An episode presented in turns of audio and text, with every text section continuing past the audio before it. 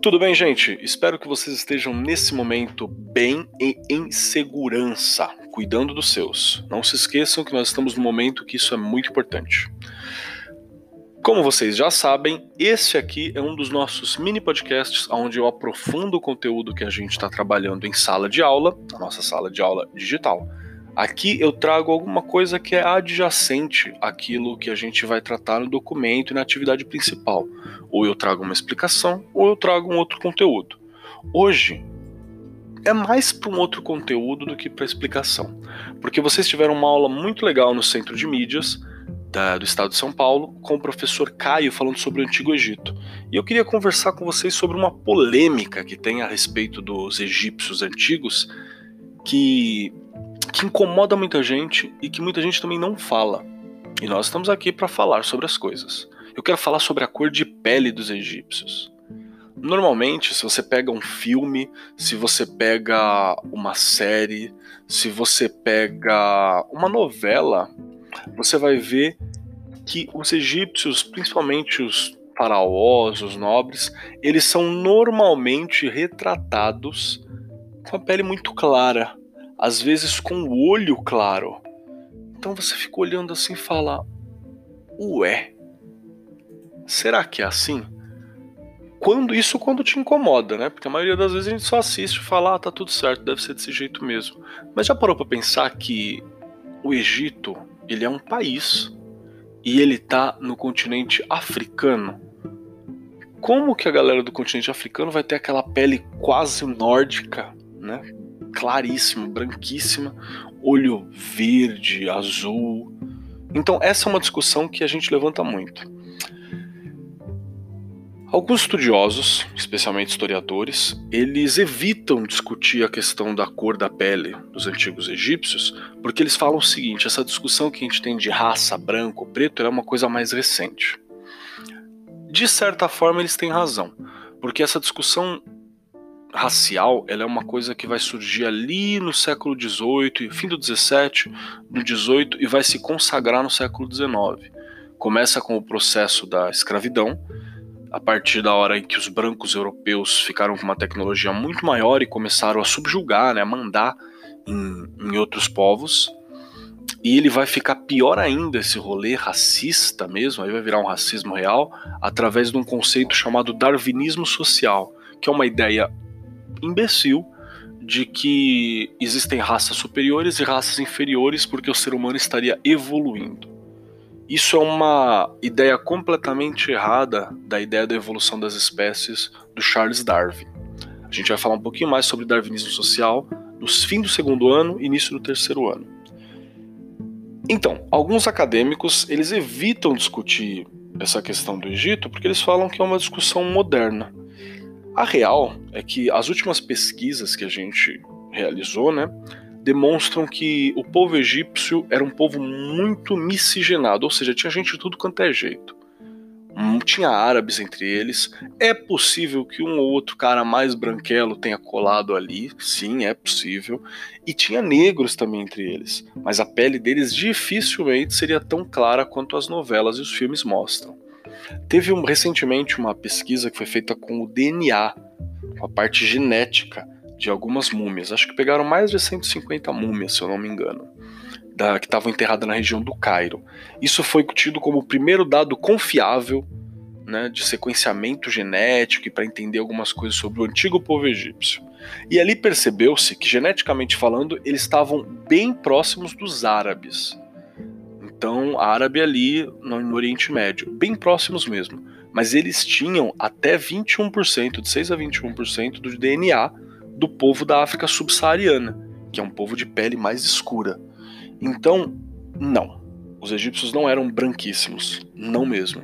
Talvez nem todos fossem tão negros quanto muita gente fala também, mas eles tinham a pele escura e tinha sim negros entre eles, inclusive tendo uma dinastia real que provavelmente era de negões mesmo, uma dinastia inteira. Então é uma discussão importante. Agora, aonde que vem o porquê da gente estar tá falando isso? Quando eu vou assistir um filme ou uma novela e a galera do filme e da novela escolhe colocar o povo egípcio como branquelo de olho azul, de olho verde, quando eles colocam uma pessoa que com certeza não sobreviveria cinco minutos no sol do Egito, por que, que eles estão fazendo isso? Existe uma discussão importante para a gente fazer em algum dia, aprofundar, que é uma questão chamada racismo estrutural. O que, que é o racismo estrutural? Não é alguém olhar para o outro e falar assim, ah, você é preto, ah, você é branco e tal. Não é isso. O racismo estrutural, ele é um racismo que todas as pessoas que vivem na nossa sociedade vão ter pelo menos um pouquinho. Porque quem pratica racismo estrutural não são pessoas necessariamente, é toda a estrutura da sociedade. Imagina o seguinte: é um conjunto de ações de instituições da escola, do governo, é, dos médicos, da sociedade em geral, da cultura e de tudo isso que faz com que um determinado grupo étnico, e hoje a gente está falando do grupo negro, mas aqui a gente pode colocar vários outros grupos, como orientais, árabes, ciganos e por aí vai. A gente está falando hoje do grupo negro, que coloca eles numa posição de disparidade, sempre colocando com uma certa inferioridade.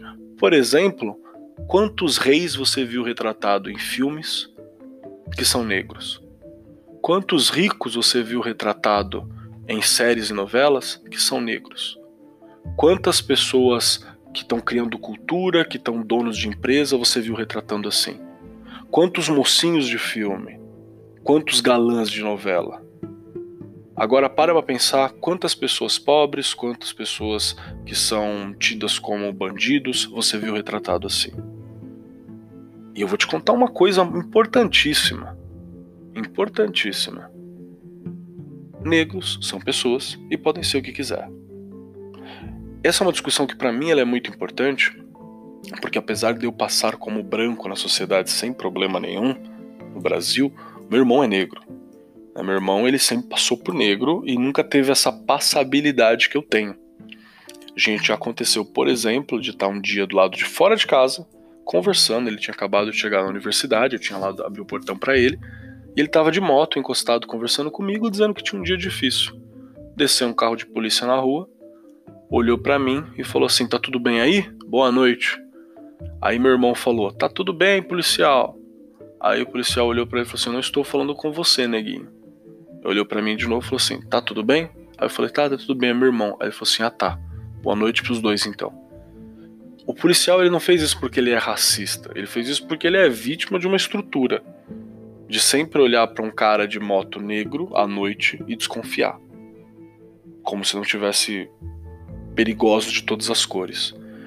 Enfim, essa é uma discussão longuíssima e eu convido muito você a pesquisar no YouTube um vídeo curto só para você ter um conhecimento a respeito do que é racismo estrutural.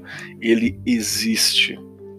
Por último, fica com uma explicação do que é racismo estrutural, feito pelo Think Tank, ou seja, uma galera que pensa, chamado Aspen Institute, onde ele fala que o racismo estrutural é um sistema no qual políticas públicas, práticas institucionais, representações culturais e outras normas funcionam de várias maneiras, muitas vezes reforçando para manter a desigualdade dos grupos raciais, identificando dimensões da nossa cultura e história que permitem privilégios associados a ser branco e desvantagens associadas a ser de qualquer outra cor, para suportar e adaptar ao longo do tempo.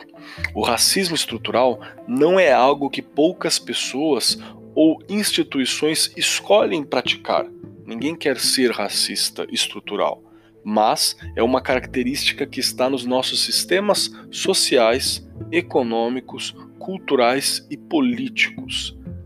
Está em todos os locais em que nós existimos. E para ser combatido, precisa ser combatido conscientemente. Perceba a existência do racismo estrutural e vá contra ele. É isso, meus queridos. Beijo para todos vocês. Permaneçam bem.